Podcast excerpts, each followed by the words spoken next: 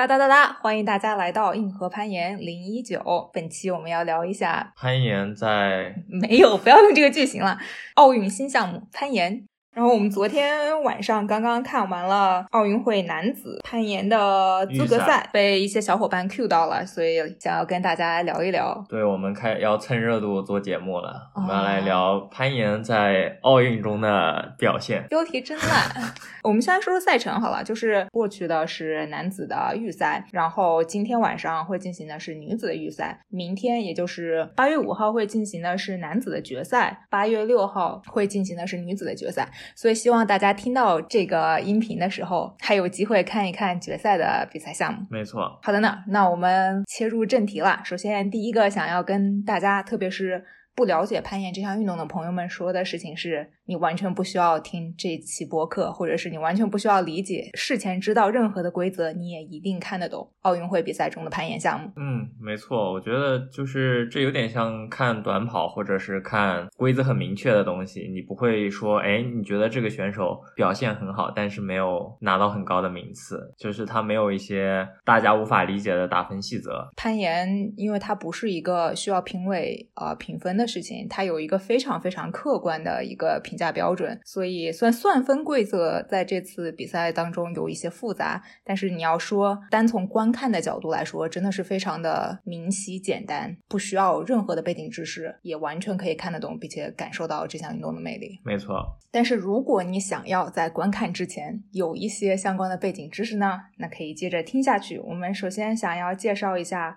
这次奥运会攀岩比赛的比赛形式，它是分为三项，然后取三项的排名相乘作为积分，积分最少的运动员是排名最高。这三项分别是速度盘、攀石赛和难度赛。嗯，就是我看有小伙伴说，这次攀岩比赛完全是攀岩界的铁三，要在同一天晚上，基本上是背靠背的完成三个不同比赛的。赛程中间就非常少的休息时间，这三个速度、攀石和难度比赛其实对选手的攀爬能力要求还挺不一样的，所以非常难得见到这种优秀的不偏科的运动员。大部分运动员可能都是稍微有一些呃优势和劣势在这三个项目上。嗯，然后刚才说到的成绩计算方式，我们来举一个例子，比如说一个非常非常偏科的运动员，他在攀石和难度都拿第一名，但是速度只能拿第八第八名，那么他的总成绩就是一。乘一乘八，没错，等于八。然后一个非常非常不偏科的优秀的运动员，如果他每一项成绩都是第二名。他的总成绩依旧是二乘二乘二，还是八？没错。所以他这个这个赛制和计算成绩的方式，其实，在攀岩界有很多很多的争议啊。但是还是非常有趣的，因为它让这个比赛最后的结果充满了无穷的变数。而且这可能是奥运呃奥运会历史上唯一一次会用这样的方式来计算成绩。没错，因为巴黎会把速度分出去了。嗯，所以这个过了这个村就没这个店了。OK，那我们来一项一项的解释这个三个不同的项目，每一项是如何进行比拼的，以及有一些怎么样的看点。没错，首先就是速度赛，就是运动员会在十五米的标准赛道上完成对决，就是完成攀爬。会从底爬到顶，就会计算你攀爬的时间。它叫速度赛嘛，所以爬得越快的成绩就会越好。没错，现在男子速度赛的世界顶尖水平大概是在五点一秒左右，就是新创造的奥运会纪录是五点三秒。然后我们今晚应该也会看到一个女子速度赛的奥运纪录诞生。嗯，希望是宋依林，希望是宋依林，就是我们的中国女选手。嗯，速度赛比较有意思的是，选手们提前是知道这个赛道是长得什么样子的，也就是说，呃，手点脚点是什么样子的，怎样排列的都是公开的，就很像一个开卷考试，就像是一百一十米栏，就是赛道和它的那些障碍都是在那里不变的。没错，所以它也和一百一十米栏一样的。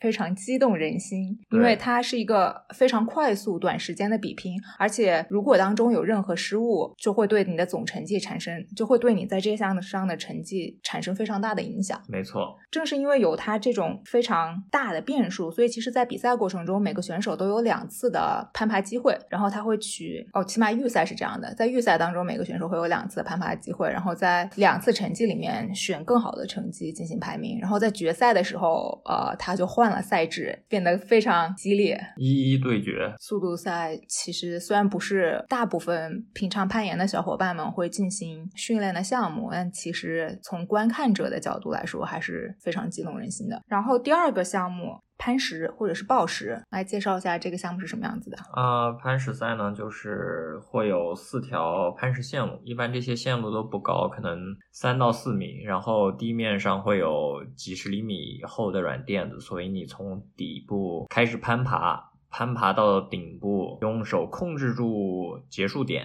然后你就可以跳下来。嗯，这就算完成一条磐石线路，一共会有四条磐石线路。如果啊，因为这些磐石线路都非常非常非常的难，就是就是完成的线路越多，你的成绩越好。嗯。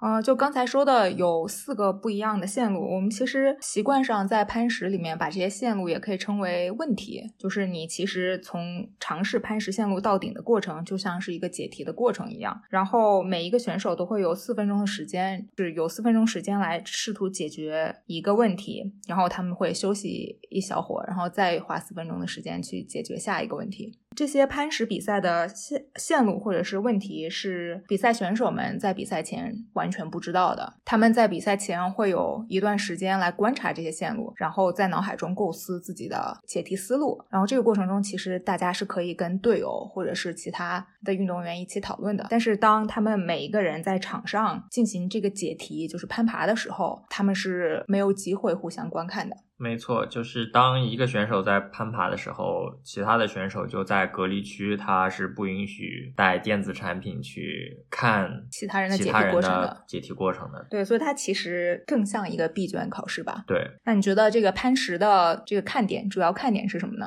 嗯，攀石的话，首先它也很很容易懂，就是你爬上去就爬上去，爬不上去就爬不上去。没错。而且的话，在这三项中，攀石是这种动作最具有戏剧性的。它可能会有一些腾空飞跃的动作，叫做 dino。比如说，从你手在一个点，然后你用力起跳，然后四肢悬空，然后跳下去抓住另外一个点，是这种都比较吸吸引人眼球吧。而且它有四条线路，所以这四条线路的风格也会千差万别。它会考验运动员的不同素质，从在那种俯角，就是需要。你更多的平衡，更多的精湛的脚法和身体的移动，到一些很大的仰角，你需要很。大的力量做很多的单手引体的水平，嗯，或者是现在也会有一些跑酷类型、跑酷类型和裂缝类型，就是考验了运动员还蛮多不同的素质。就是相相对来说，现在这种跑酷风，比如说你需要在岩点上走好几步，然后再做一个跳跃的动作，就是虽然它确实在我们日常进行的野外攀岩中不常遇到，但它是一种对你的整体的协调性，对你的。个身体的素质一种非常大的考验，嗯，而且观众也喜欢，所以我觉得其实是虽然我个人不喜欢，但是我 喜欢他们在比赛中会有一些这样的项目。对，我觉得可能暴食是看起来动作最丰富、最难、最炫酷的一个项目了。没错，因为你可以看到运动员们飞来飞去，有的时候把自己的身体扭出扭成奇奇怪怪的样子，有的时候把脚上的比头要高出很多，就是各种各样的动作，可能平常不攀岩的小伙伴见都没有见过的动作，都会在这个暴石或者攀石比赛中发现。哦，另外一个比较有趣的一点是，就是它是可以产生绝杀的，因为它是四分钟的攀爬时间，嗯，但是你可以。做无穷无尽的尝试，在这四分钟之内，所以他也你需要有一个策略，你需要每一把之间休息多久，嗯，然后你就是大家最喜欢看到的就是一个运动员经过了很多次尝试。在最后五秒钟之内到达顶部，然后结束线路。大家是最喜欢看这种绝杀感十足的镜头的。对，而且就是虽然暴石就攀石的这些线路都非常的难，但是你其实可以理解为参加这些比赛的运动员在身体条件上应该是都有能力完成它的。它的很大一个难点在于我如何在这么短的时间内找出最适合自己身体优势的一个解法。一个答案，并且把它这个答案实施出来。而我觉得它也是一个很少见的，你可以看到运动员失败无数次，然后再站起来，然后有可能最后把这件事情做完的一个项目了。我觉得还蛮酷的。举重也是啊，举重你可以开把两把都帮，然后第三把，所以举重也好看呀。你没发现我们喜欢的项目都是一样的吗？是的。好的呢，那这个就是报时，然后最后一项就是我们所谓的难度，郭老师来介绍一下吧。就是难度赛呢，顾名思义，的也不能说顾名思义，嗯这个名字它其实没有体现很多信息。这个难度赛呢，就跟我们日常对攀岩的理解比较接近了，嗯。就是一个十五米高的墙，然后这个墙一般是有三十度到四十度的仰角，嗯。然后运动员从底部开始攀爬，嗯，爬得越高的成绩越好没错，这个可能确实是符合大部分人对攀岩的理解的。对对最直观的理解。嗯，然后难度它也是有一个时间限制的，就是每一位选手只有一次尝试机会，尝试机会需要在六分钟之内完成。然后它跟报时一样，也属于一个比较类似闭卷的一个考察形式，因为这些运动员在比赛之前是不知道这个难度比赛的这个线路长什么样子的。对，但是在正式他们开始比赛的前，他们可以有一个时时间，可以大家聚在一起观察这条线路。对，就是你可以在比赛之前一起观察线路，然后也是啊、在脑海中构思你要如何攀爬这条线路。然后你有可能会看到有一些非常认真的运动员会拿着望远镜认真的看那些点长什么样子，因为有的时候这些岩点它有没有往里面凹陷，或者是它的这个方向，对于这个点要以什么方式抓握，就是要求都是很不一样的。没错，然后在这个观察的过程中，运动员之间也是可以相互讨论的。我觉得还挺有意思的一件事情是，日本队的运动员，因为他们都很强，然后他们之前在一些其他比赛的时候，就比如说可以有很多个日本队的运动员一起比赛，然后他们就会互相讨论。但是它有一个风险，就是如果大家对于这条线路上哪一个动作理解同时出现了偏差的话，他们就都会按照这个错误的方式去攀爬，然后在同一个地方掉。就是确实有见过，还挺挺有意思的。所以因为呃难度攀爬只有一次机会，所以对于运动员可以在第一次啊、尝试的时候就找准合适的动作、合适的休息的地方以及合适的挂快挂的地方，这种要求都还都还是蛮高的。因为有的时候如果你所谓爬错了，或者是计划错了，如果你非常非常强，你有可能还可以把它救回来，但是在很多时候你有可能就救不回来了。对，尤其我觉得是像这种奥林匹克赛事，嗯，目前我们看到男子进到决赛的名单，确实里面很多位都是绝对的世界冠军级别的选手，所以如果一个人犯了错，他很难再通过自己的实力把它弥补回来，因为我觉得男子运动员之间这种实力的差距还没有那么大。所以大概就是这种预判真的是非常非常重要。对，但我觉得就是这种难度攀也是观赏性比较高的。我觉得它是三种之间爬法比较优雅的，然后你也能看到不同运动员因为自己的身体素质不一样，有些人是爬得非常流畅、非常快，嗯，就是他每一次呼吸都能做一个动作。嗯有些运动员呢，他就是爬得相对慢一些，他会在某些地方选择休息，比如说二十秒、三十秒，嗯然后再继续往上攀爬。嗯然后他们有不同的策略，但是他们往往就是用自己的策略都能爬得更好。嗯，然后就是我们说完了难度。那总体来说，我觉得虽然这个算分就三项一起比，就是可能很对很多人对他都很有意见，就觉得它不是一个非常科学的一个比拼方式。但是我觉得从观看者的角度来说，特别是对于一个可能对攀岩没有特别多了解的观看者的角度来说，它是非常非常有趣和刺激的，因为它把悬念基本上是保留在了最后。对，我觉得这是对于观众来说是一件好事，我觉得对于运动员来说是非常大的负担。嗯，对，就是你有可能，你一定要到基本上要到所有人的最后一项的排名都出来了以后，你才可以知道大家的总成绩的排名是什么样的。当然，如果你有你的数学学的特别好的话，嗯你有可能在之前就算出来，就是在这个最后一项比赛进行过程中就算出来大家的排名。OK，这个就是我们对于这一次奥运会当中攀岩比赛的一个规则的一个简单的解释和强调了一些看点吧。嗯哼剩下的部分，哎，接下来我们就可以进行一些不负责任的，不负责任的预告，预告和吐槽，来看你是毒奶还是对，进行垃圾话毒奶时间。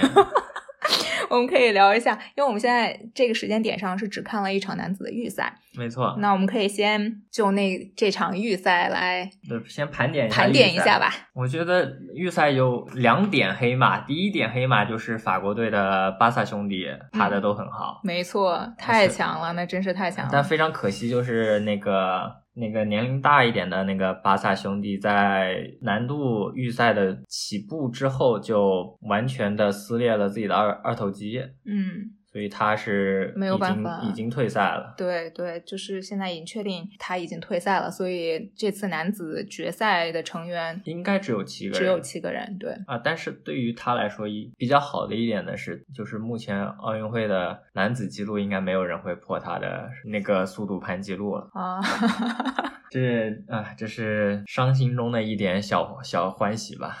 很很惨，很惨。就除了这个这个法国的巴萨兄弟算是最大的黑马之外，我觉得就是美国队的两个 Nathan 和那 Colin Duffy 嘛，他们俩都进了决赛，而且 Colin Duffy 成绩很好成绩很好，这一点还是稍微有点意料之外的，因为我觉得是这两年美国队开始变得更强了，就是哦再往两年之前看了，就是欧洲的表现会比美国强很多。嗯，我其实比较惊讶，他们两个的速度盘成绩，就两个美国运动员的速度盘成绩都还不错，是一个我比较惊讶的地方。因为看今年之前的国际比赛，就是有攀石和难度比赛的时候，我觉得美国队的整体成绩还是很明显非常好的，就我并不意外他们在这两项成绩很好，但是速度比赛我确实之前没有预料到他们可以有这么好的成绩。然后除了我们说的这个四个偏黑马之外，就是我们的最大的热门阿当芒卓和 Narasaki 嗯，夺冠热门，两个夺冠热门吧。因为听到这里，如果就是你平时攀岩的话，你肯定都知道这两个人嘛。阿当芒卓是目前野攀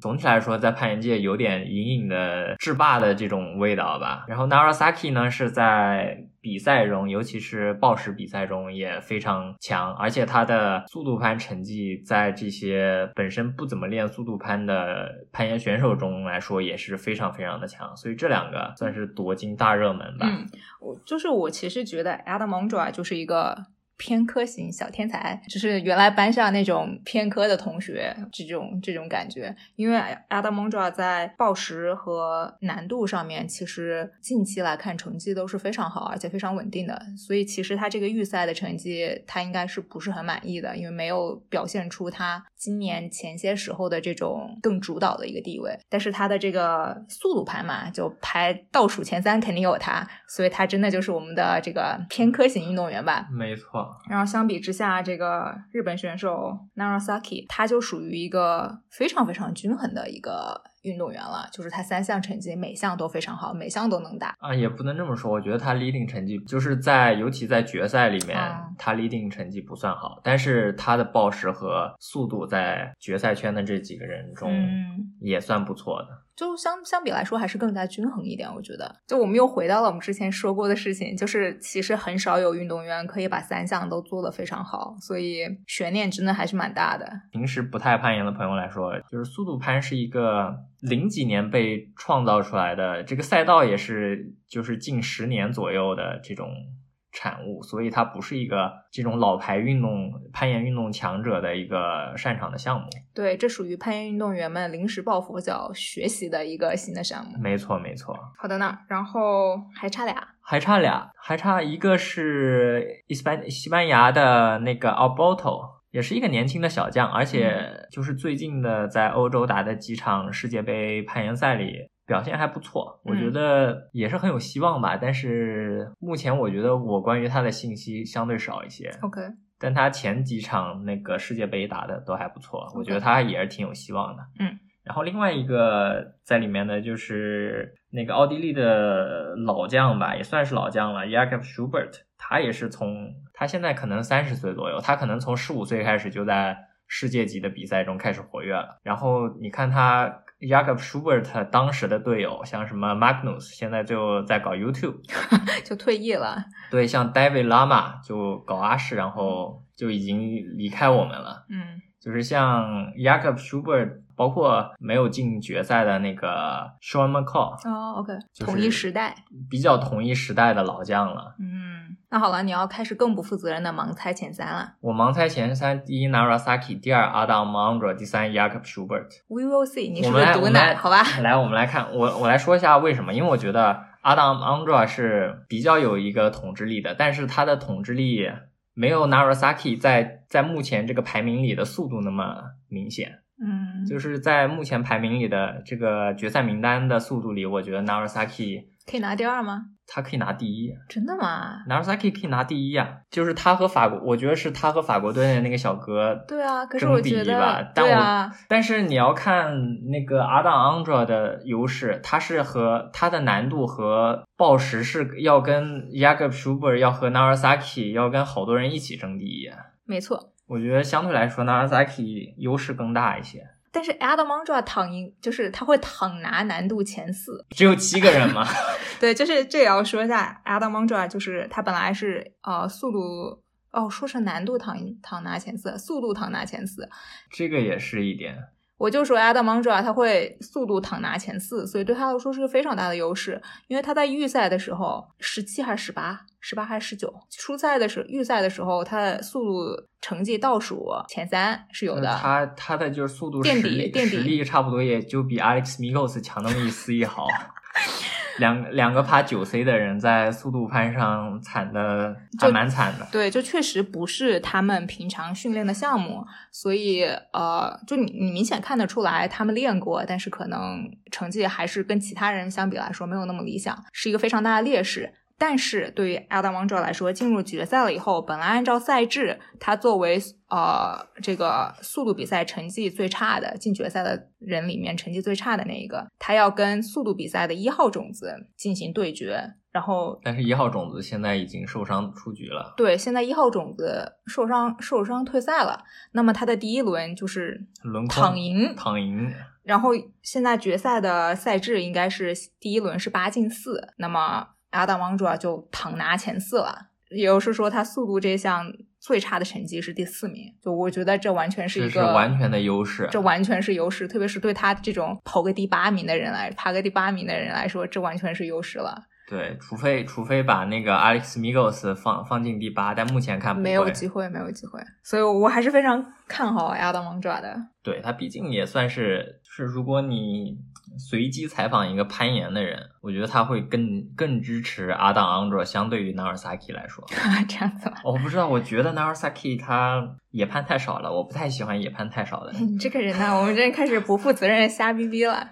但是 Narasaki 有主场优势呀，他有这个日本民众的期望，而且他们这种就虽然线路是没有办法提前预预演的，但是他们这些训练强，他可能会爬的更多一些。但是我不觉得这一点会给 Narasaki 太多的优势。好了好了，我们聊太多了就拭目以待吧。拭目以待，拭目以待。啊、然后我们再来聊一下，就是决赛名单中并没有我们中国队的潘于飞，我、哦、名字怎么念不准？潘于飞同学，其实他在预赛的时候攀石和难度爬的都非常好，我觉得。嗯，我觉得他难度爬的相当好。对，然后成绩也还不错，但是可能因为他前面速度比赛就已经说过，速度比赛的这个变量实在。风险和就是变量实在太多了，他就发挥没有发挥出自己的最好水平，他都出现了两次尝试都出现了失误，所以就是排名比较差。然后因为是相乘的机制，所以最后成绩就没有能进到前八。嗯，但他还年轻，下有下一届，有下一届。Paris，对，我们都超看好他，就觉得小伙子好厉害的。嗯、OK，那我们先来说女子运动员，那要先 cue 我们中国队的小姑娘。因为我们现在录制的时候还没有看到预赛，应该马上就可以看预赛了。嗯，是的，嗯，赶紧录完。对，先预祝宋依林小姑娘可以成功进入决赛。嗯，宋依林是一个速度盘有明显优势的选手。顺便祝他拿到一个奥林匹克 record。对，希望如此，但我不是很确定他最近状态好不好。嗯，哎呀，反正我觉得能参加，能能就第一届参加奥运会，我觉得已经是一个非常非常厉害的事。对，而且都很年轻，就是宋依林和潘于飞都都很年轻，就希望大家好好表现。嗯，但也不要有太大压力啊！我好期待呀！我们这个接下来女子运动员就。夺冠大热门只有一个人，对，夺冠热就是最大的热门只有一个人，来吧，就是 Yania Gambret，没错，大魔王，斯洛文尼亚的 Yania Gambret 在近三年的比赛中来说都非常有统治力，就是我不确定他的速度爬的怎么样。他速度在除了就是名单里的速度运动员专项的之外，他是非常非常优秀的。OK，我其实没有概念，但是就是杨雅的另外两项真的是太统治性的优势了，对，就是大部分情况下都是第一。都是第一。就可能在竞技攀岩的历史上，从来没有一个人有这么明显的对他优，势。他算是一个就是本世代最好的运动攀岩比赛者了。完了，我们说了这么多，要是旗子倒了，那真是呃没事，我觉得毒奶了。毒奶没有，我觉得他这么强是不会被毒倒的 啊、所以大家可以可以期待一下。，对对期待一下杨亮大魔王的表现。没错，然后日本队的两位选手也非常强，大家可能感情上非常非常支持 Q，因为他是一个是一名老将了，就是玩攀岩的很多小伙伴其实看他比赛很多年了。没错，然后他今年呃奥运会之后会退役，所以大家就是其实都希望自己自己的女神可以在最后一次国际性的比赛当中取得一个好成绩。对。然后另外一个也要退役的老将 Shona Coxey，嗯，是英国的英国队也是非常受大家欢迎的一个，就是笑的很多的一个。对我好喜。欢他的，嗯，然后这这是两个大家就都看过好多年比赛，然后都是会在奥运会之后退役的。对，然后日本队的另一个野中生萌嗯 Miho、米吼，也算是很有竞争力吧。嗯，就是他的暴食也很强，嗯速度攀也不差。嗯，毕竟众筹见过速度对，攀墙他们，是我见过他们众筹建速度攀墙给他们训练的，而且对，嗯，反正前阵子我印印象 Miho 有拿过一个，就是自己创造了一个自己的最好成绩，很开心。可能在美国吧，嗯是那个比赛。哦，应该是当时那个比赛没有就是运动呃速度攀专项的人去，他拿了第一吧？嗯，是不是这个？我不记得，但是我啊印象中确实这个速度攀成绩还是不错的，就感觉大家没有白白众筹。但是咪后在之前的那场比赛好像膝盖还是哪里受了一点伤，不知道最近恢复得怎么对，样对。那是，但我觉得不是特别严重就是因为看他受伤的时候，因为是最后一条线路嘛，是一个很高的挂脚动作，嗯我怀疑可能是你的 hamstring 或或者或者是有一些轻微的 M MCL 损伤。，OK OK，嗯，就希望他状态还不错吧。对，我觉得这个影响的应该不会很大。嗯然后美国队其实我还是也还是有一些有一些预期的，对他们，就特别是 Brooke 是一个二十岁的小姑娘，最近也还挺风头正劲的。嗯，就是我觉得前几次世界杯比赛，在美国的，包括在欧洲的比的都不错。对对，最近成绩很好。对，然后再加上就是男子两个美国队进了，就是我觉得应该是训练有成，嗯，对，就是感觉可能美国队最近的训练非常有成效，所以我对于美国队的这两个女选手，就 Brooke 和 Kyra，Kyra，就其实都还是抱有期待的。然后还有我们的 也是一个很年轻的小姑娘 Laura 同学，啊，意意大利意大利的 Laura 同学。我希望她能多吃一点。好，我们讲正经的，啊讲正经的，就是 Laura，就是难度很强，非常强，对，难度非常强，她是那种爬的比较慢的选手。而且更喜欢静态锁死往上摸点因为她。是女子，目前比赛应该是个子最矮的吧？嗯，可能身高一米五出头的样子。嗯所以解题风格要和大家有点差别。对，还挺有意思的。就你如果看 Laura 和其他人在同样的一条线路上的话，你可以很有可能会看到不同的解题方式。嗯，没错。嗯，也是需要重点关注的选手呢。别的有什么想要提到的吗？其实像其他那些就是运动攀呃难度强的，嗯，Jessica、Julia，嗯，就是他们也都还是有希望，但是就是你很很难知道，因为毕竟是运动不就是速度攀、难度赛和攀石三项成，对，所以很难，真的很难预测。，对，因为很多选手我我其实不太了解他们的速度攀的情况，嗯嗯。我觉得女子中这种专项选手，就是运动攀专项的选手也稍微更多一些。嗯但是就是对比男女吧，就是在女子中是有一个明显的一个统治者嗯 y a n a Gamret，、嗯在男子中的话是两两个夺金热门吧。嗯嗯嗯，反正现在就大概是这个样子。哎，我们马上就可以看女子的预赛了，所以赶快把这趴讲完。最后要说的是一些更不负责任，我们更更更更更不负责任的吐槽系列了。就是，嗯，就是因为我们现在看了一场比赛嘛，应该叫全世界的攀岩爱好者们都非常非常激动的看到了攀岩在奥运会上的首秀，然后当然这个槽点也是无穷无尽，无穷无尽。吐槽最多的就是这个导播给镜头是给的什么鬼？嗯，就是特别是在攀石比赛的时候。就是你会非常希望看到一个运动员怎么样完成一条线路，但是有的时候他就把切成运动员在做准备的时候的动作了，而不给你看这个其他运动员完成线路的场景，所以就挺令人难受的。啊，我确实觉得他导播导的不太行，就是我都没怎么注意，就是看就是男子二号线怎么爬的，我都没看到。我看最多就是男子一号线，对，大家一直在爬，一直在爬，就是很多都爬过了男子一号线。还蛮奇怪的。总而言之，就是男子二号线就我是看了之后，我基本上现在脑海中没什么印象，都不记得怎么爬的。就是一号线就是 slab，三号线就是一个一个 paddle dino，然后最后要一个起身去反提结束点。四号线四号线是一个是一个就是反身起步，然后去走一个裂缝。嗯，二号线是啥？不知道啥？不知道。Anyways，然后其实我看到各国的小伙伴都对于本国的这个解说充满着怨念，这个也还我可以理解，我可以理解。就是其实我之前看那个举重比赛，嗯，我看了一场就是国内解说的举重比赛，我觉得啊，那个解说的是什么玩意儿？嘉宾是田涛嘛？对啊。啊啊，田涛吧，我觉得他的这种播音主持能力也不是。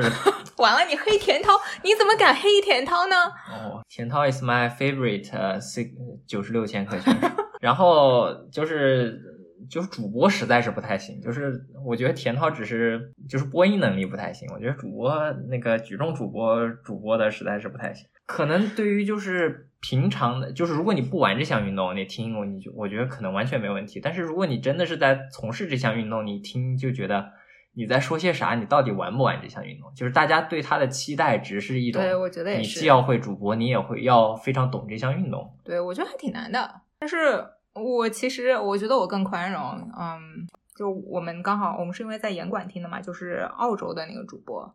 我觉得还可以，就是他，就是他虽然会在一些细节上犯错，然后很多地方说的不严谨、不准确，但是我觉得他达成了像更广大的一个群众介绍攀岩这项新的运动的这个目的。对我其实没听中国的那个解说，但是我看他们的吐槽的部分，我觉得也是不影响，就是对。广大受众对攀岩的理解的，对我觉得可能就是细节上面可以做得更好，但是第一次嘛，我觉得可以给一个宽容一点的。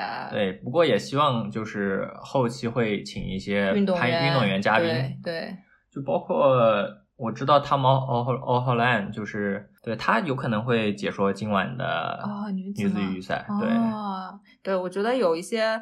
职业运动员的做解说嘉宾还是非常好的，而且汤姆他本身是录播客的，所以他是有一定播播音能力的。哦，然后我还看到一个特别特别鬼畜的吐槽，就是说东京实在是太热了，就是三十多度的天，你让这些运动员们一直爬一直爬，就你可以看到大家出了很多很多的汗。然后攀岩其实是一个对摩擦力要求非常高的一个运动，就是你的手和岩点的这个接触需要靠摩擦力把你固定在那儿的嘛。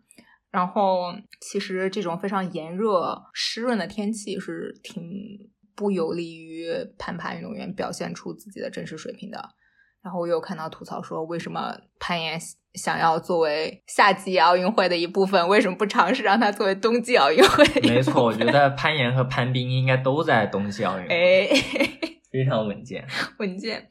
嗯，最后希望大家。赶快打开自己平常收看奥运会的这个电视啊，或者是栏目呀，或者是网站呀，或者 A P P 呀，来关注我们这个攀岩在奥运会上的首秀。没错。然后，如果大家觉得这项运动很酷的话，希望大家可以在自己所在的城市里找到合适的攀岩馆进行尝试，也许你就会喜欢上这项运动呢。没错。最后要说，如果大家去尝试了，也可以去听我们上一期播客，因为那一个是新手向的。攀岩小知识。没错。好的呢，那我们在这个比赛之前强录了一期，不知道希望大家能在决赛之前听到吧？啊，肯定的。啊，下次见啦，下次拜见拜拜